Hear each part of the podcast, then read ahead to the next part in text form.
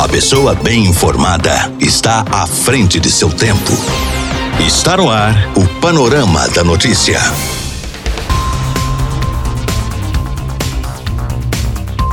Olá para você, boa tarde. Hoje, segunda-feira, 12 de julho de 2021, está no ar mais um Panorama da Notícia, atualizando que a informação em Rio Paranaíba e toda a região para você. Eu sou Gilberto Martins e a partir de agora eu te passo companhia aqui na sua Rádio Paranaíba. Fique ligado e muito bem informado. Nesta edição do Panorama da Notícia, você vai saber que. Copasa responde ofícios da Câmara de Vereadores e Prefeitura e diz que captação de água está normalizada em Rio Paranaíba. Após descuido, dois homens furtam residência em Rio Paranaíba. Jovem é preso com droga na BR-354 em Rio Paranaíba. Motorista inabilitado e embriagado é preso na MG 230 e foragido da justiça também é preso pela Polícia Militar Rodoviária. Isso e muito mais a partir de agora no seu Panorama da Notícia. A sua voz está no ar em 99,5. Rádio Paranaíba. Rádio Paranaíba. Rio Paranaíba é notícia.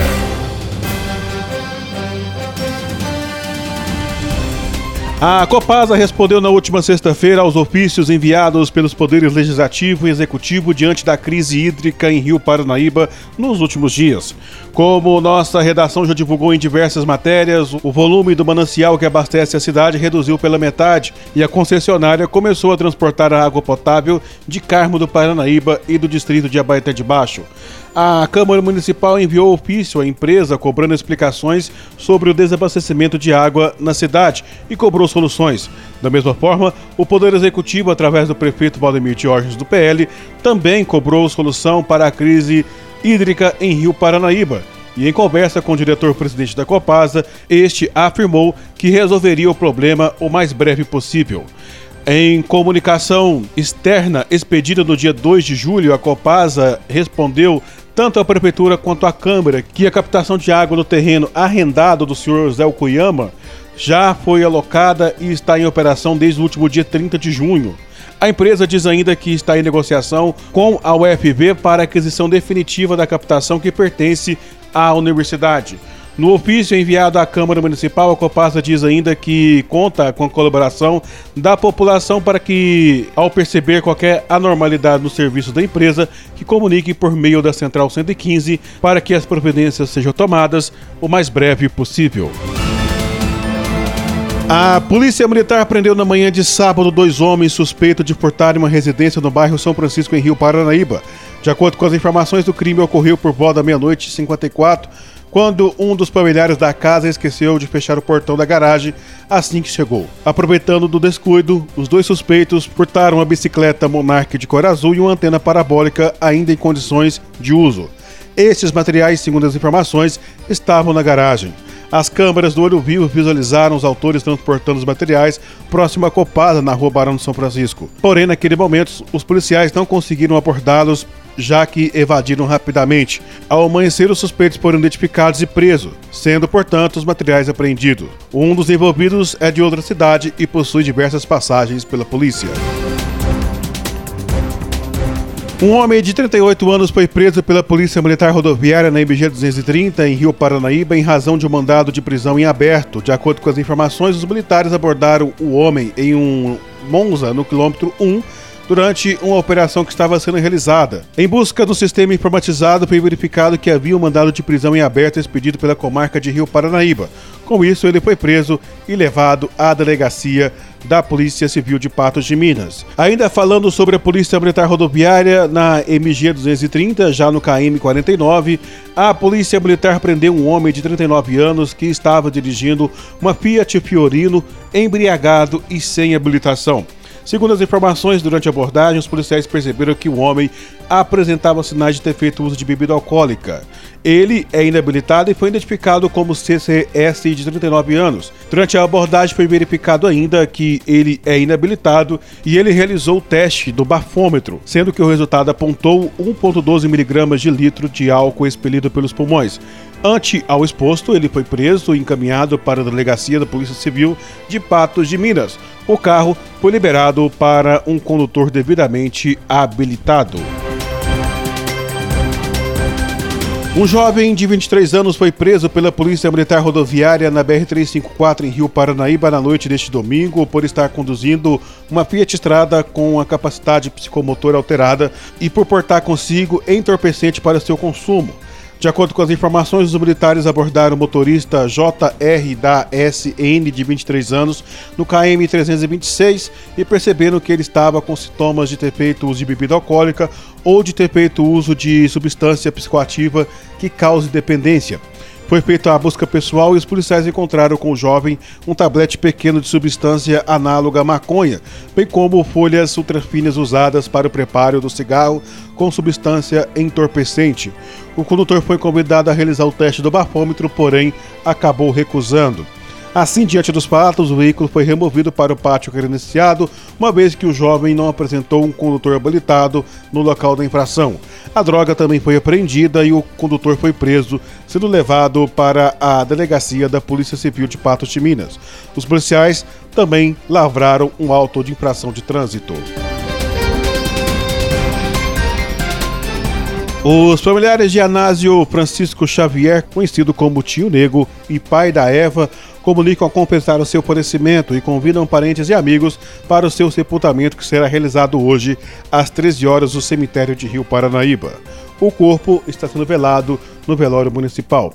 A todos que comparecerem, a família enlutada agradece. Funerária São Francisco, a funerária do Goi, informou o falecimento de Anásio Francisco Xavier conhecido como Tio Nego e pai da Eva. Notícias com a credibilidade do jornalismo Paranaíba. 99,5 FM. Rádio Paranaíba.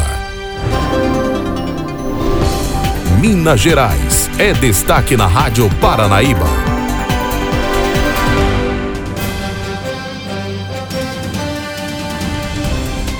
Vacinação contra a Covid-19 em Minas. Cidades enfrentam atraso na segunda dose e casos de terceira dose. Confira o giro de reportagens pelo estado. Na Zona da Mata, as prefeituras de Rio Novo e Viçosa acionaram o Ministério Público após registros de revacinação contra a Covid-19. Rio Novo registrou que duas pessoas tomaram a terceira dose da vacina. Já em Viçosa, foi o caso do professor universitário aposentado de 61 anos que tomou quatro doses de vacinas, sendo três na cidade e uma no Rio de Janeiro. De acordo com a Superintendência Regional de Saúde, Saúde, Chácara também registrou um caso de revacinação, tanto que o órgão encaminhou o caso ao Ministério Público. Além disso, as superintendências regionais de saúde de Juiz de Fora e de Barbacena tomaram conhecimento que em duas cidades que fazem parte dessas regionais tiveram possíveis casos de indivíduos com esquema completo de vacina contra a Covid que tentaram ou receberam uma terceira dose. Os órgãos informaram que, como os casos estão em investigação, a Secretaria de Estado de Saúde não tem divulgado o nome desses municípios. Em Juiz de Fora,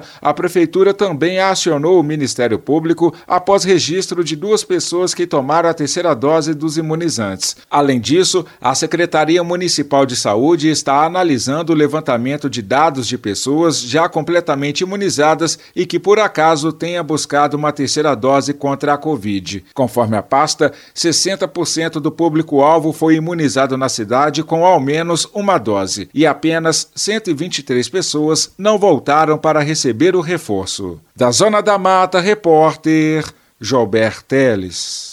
Aqui no Triângulo, apenas a Prefeitura de Uberaba se posicionou em relação à imunização com mais doses, além do preconizado pelas autoridades de saúde. Segundo o Executivo Municipal, até a última sexta-feira, houve um caso em que um cidadão de fato tomou três doses de uma vacina contra a Covid-19. Em nota, a Prefeitura diz que outros casos suspeitos estão sendo investigados para verificar se, na prática, a pessoa tomou três doses ou se houve erro no sistema de digitação ou de outra natureza. Por fim, também nota, o município esclarece que os imunizados já foram notificados a prestar esclarecimentos.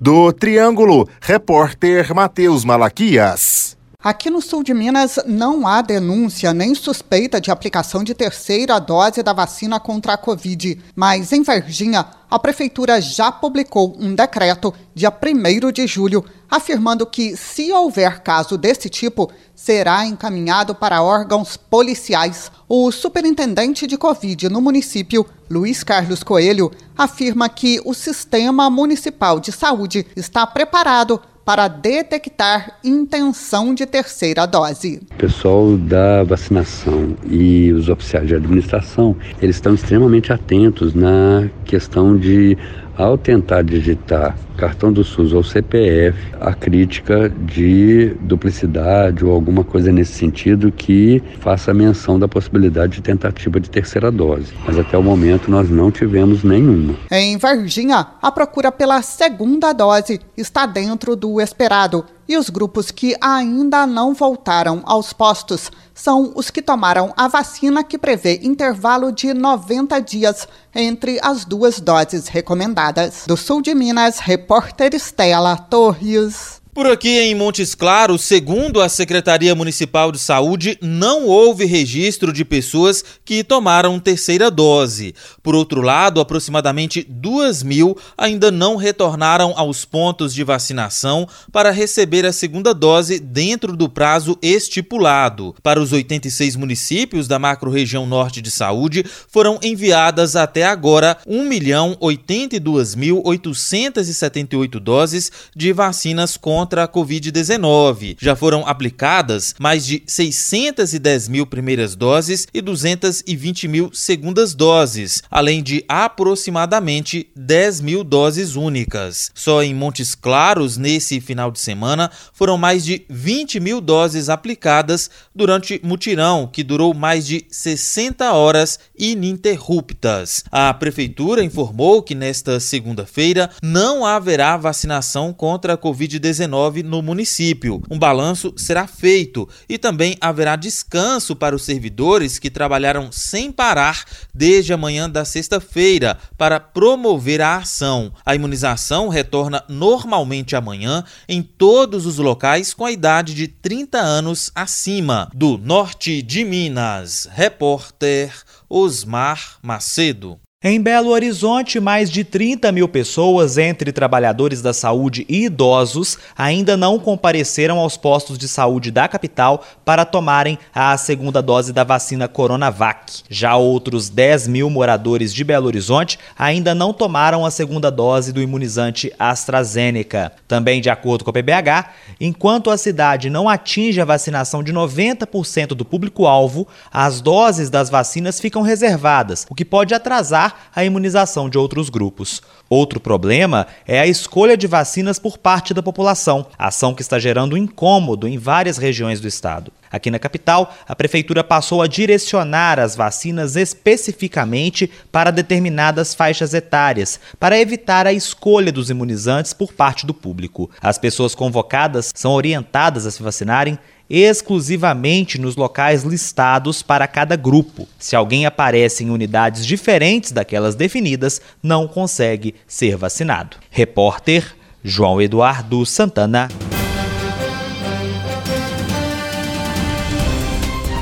Risco e benefício do jejum intermitente na perda de peso. Popular pela promessa de emagrecimento, o jejum intermitente virou moda. E mesmo que você não saiba, alguém que você conhece deve ser adepto dessa prática. Mas não dá para fazer apenas visando o objetivo de emagrecer, que é o que muita gente busca. O jejum intermitente não é para todo mundo. Aliás, tem muita, mas muita gente mesmo que não pode fazer. Por isso, é preciso ter um acompanhamento de especialista antes de sair por aí parando de comer durante muito tempo. Quem explica é o médico gastroenterologista Bruno Sander. O jejum intermitente é uma prática que realmente não serve para todos os pacientes. Não é qualquer um que pode fazer jejum intermitente. Ele geralmente é indicado para aqueles atletas né, que querem uma definição muscular maior por perda de gordura, principalmente a perda de gordura mais definida, né, para aquelas pessoas que não têm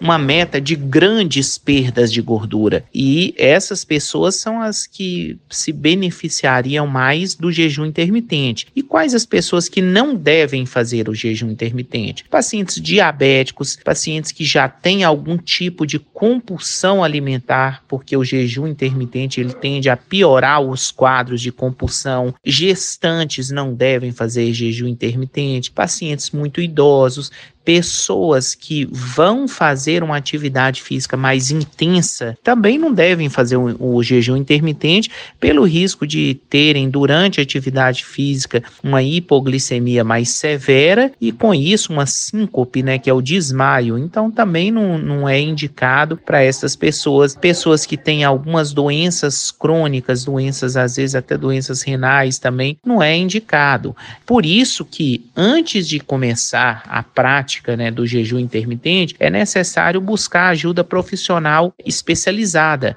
para que, primeiro, você saiba se o jejum intermitente é indicado no seu caso ou não. E segundo, para que você seja bem orientado sobre como fazer o jejum intermitente. Seria um jejum de 8 horas, 12 horas, 18 até 24 horas que existem essas práticas.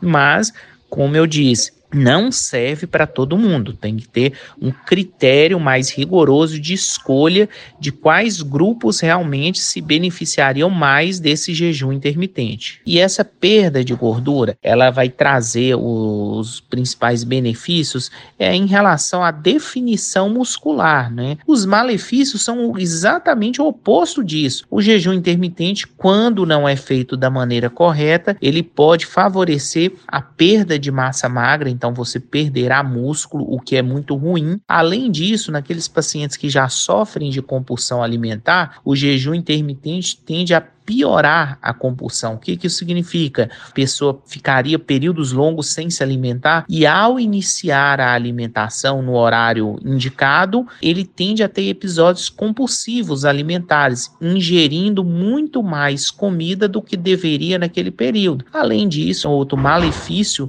seria no que diz respeito a quadros de hipoglicemia ou síncope, tonteiras, desmaio, né, que é a síncope, a tonteira, dor de cabeça, tudo isso pode estar relacionado também à prática do jejum intermitente quando não é bem orientado. É fundamental que o paciente faça um acompanhamento médico, nutricional durante a prática do jejum intermitente, não só para as orientações de como fazer esse jejum da maneira correta, mas também para acompanhamento, né, através de exames de nutrientes, de proteínas, vitaminas. É, o paciente ele precisa estar ciente que o jejum intermitente, assim como ele traz ah, os benefícios, ele pode favorecer a perda também de nutrientes e vitaminas que são essenciais ao corpo.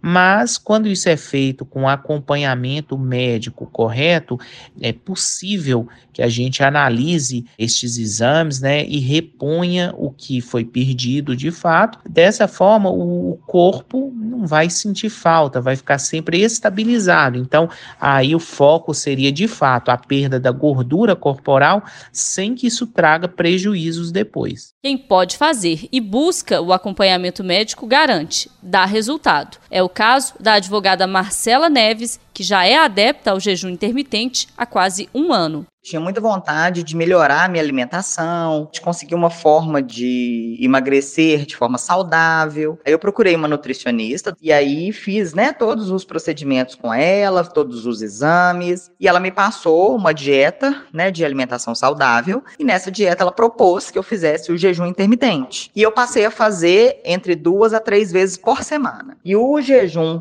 intermitente que daria um resultado melhor para fingir emagrecimento seria o de 14 horas. Então, minha última refeição seria às 8 horas da noite, para que eu possa almoçar ao meio-dia. Eu me adaptei bem ao jejum intermitente, fiz e venho fazendo aí já tem uns 12 meses, 10 meses mais ou menos, duas a três vezes por semana. No começo é um pouquinho mais difícil, que você sente um pouco de fome, mas para mim teve muito retorno. Né? Eu consegui emagrecer uns 4 a 5 quilos, eu sou uma pessoa magra já, então eu emagreci de forma saudável, né? Repórter Alessandra Mendes. Especialista adverte para os riscos de depositar apenas nas vacinas a confiança para o fim da pandemia. Com o avanço da vacinação em Minas Gerais, o número de internações e mortes por Covid reduz cada vez mais acima dos 60 anos de idade. De acordo com dados recentes da Secretaria Estadual de Saúde, em dezembro de 2020, quando ainda não tinha a campanha de vacinação, a média de idade dos mortos era de 71 anos. Além disso, 80% das pessoas que morriam por complicações complicações da doença tinham mais de 60 anos. Já agora, no mês de julho, com a imunização avançando em todo o estado, a média de idade caiu para 68 anos e as mortes acima dos 60 anos também reduziu aí para 72%. Quem detalha é o médico infectologista e pesquisador da Faculdade Santa Casa BH, Alexandre Sampaio Moura. As vacinas contra a Covid-19 atualmente disponíveis disponíveis são muito efetivas para reduzir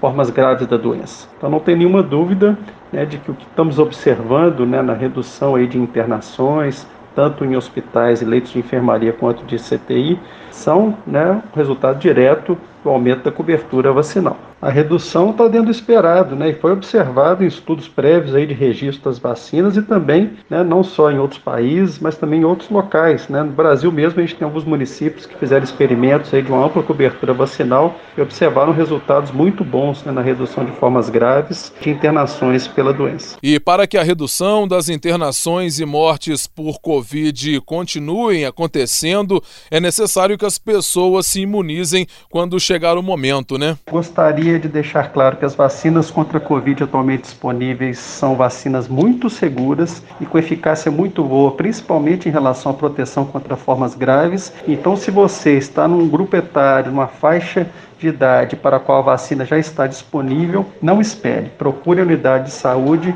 e se vacine com a vacina que estiver disponível. Algumas pessoas preocupadas com uma possível terceira onda, porém há essa boa notícia, né, de redução de casos graves para aqueles grupos que já se vacinaram. Essa tendência de queda deve continuar? Qual a projeção aí para os próximos meses? A tendência para as próximas semanas e meses é a gente continuar nessa redução gradual dos casos graves a partir do momento em que a cobertura vacinal vá aumentando. O único risco seria a introdução ou chegada de novas variantes, ou seja, vírus com novas mutações, né, que porventura fizesse com que esse vírus escapasse da ação das vacinas, ou seja, que as vacinas resultassem uma proteção menor contra essas novas variantes. Nesse momento, aqui em Minas, qual é a faixa etária que mais sofre com as internações pelas formas graves da Covid? A faixa etária de internações vem reduzindo gradualmente. A partir do momento que você aumenta a cobertura vacinal para faixas etárias mais elevadas, né?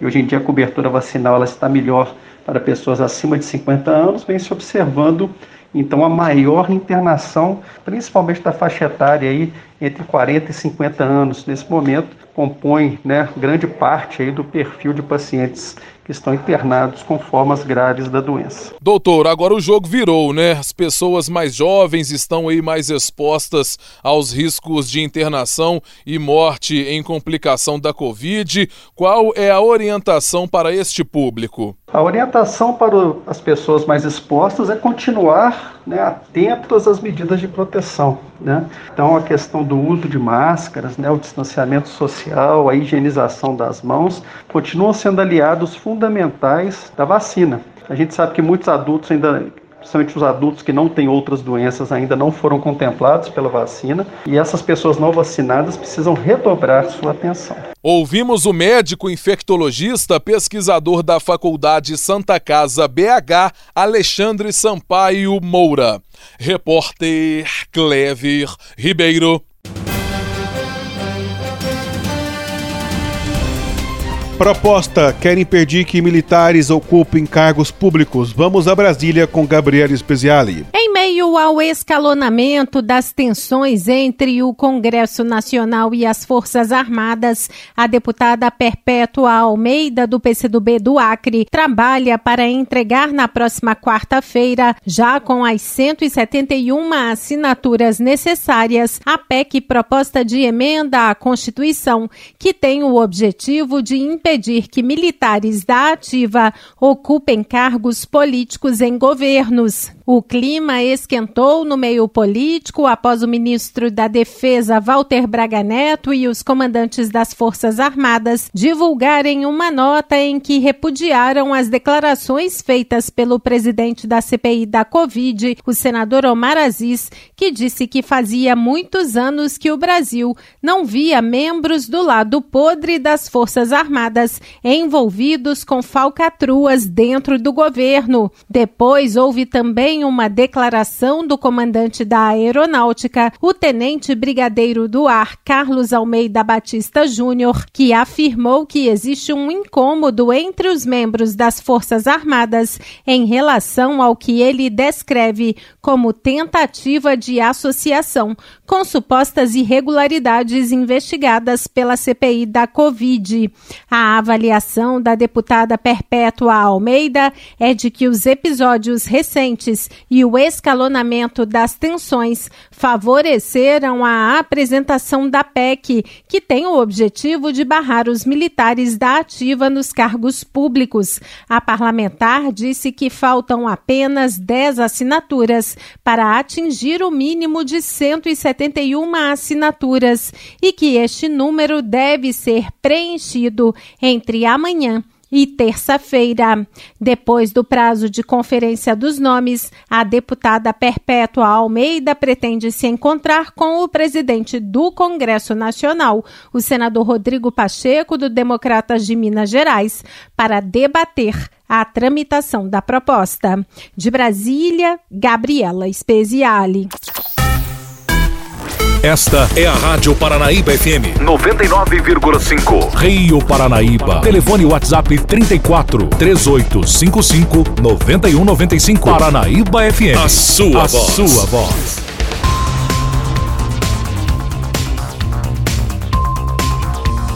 Por aqui não tenho mais tempo, nós voltamos amanhã com mais informações de Rio Paranaíba e toda a região no nosso panorama da notícia, outras informações no nosso site paranaibamáximos.com.br. É você que esteve ligado conosco, nosso muito obrigado. Outras informações no nosso site paranaibamáximos.com.br. Uma ótima tarde para você, um excelente descanso e até amanhã. Final do Panorama da Notícia. Agora você já sabe o que está acontecendo no Brasil e no mundo.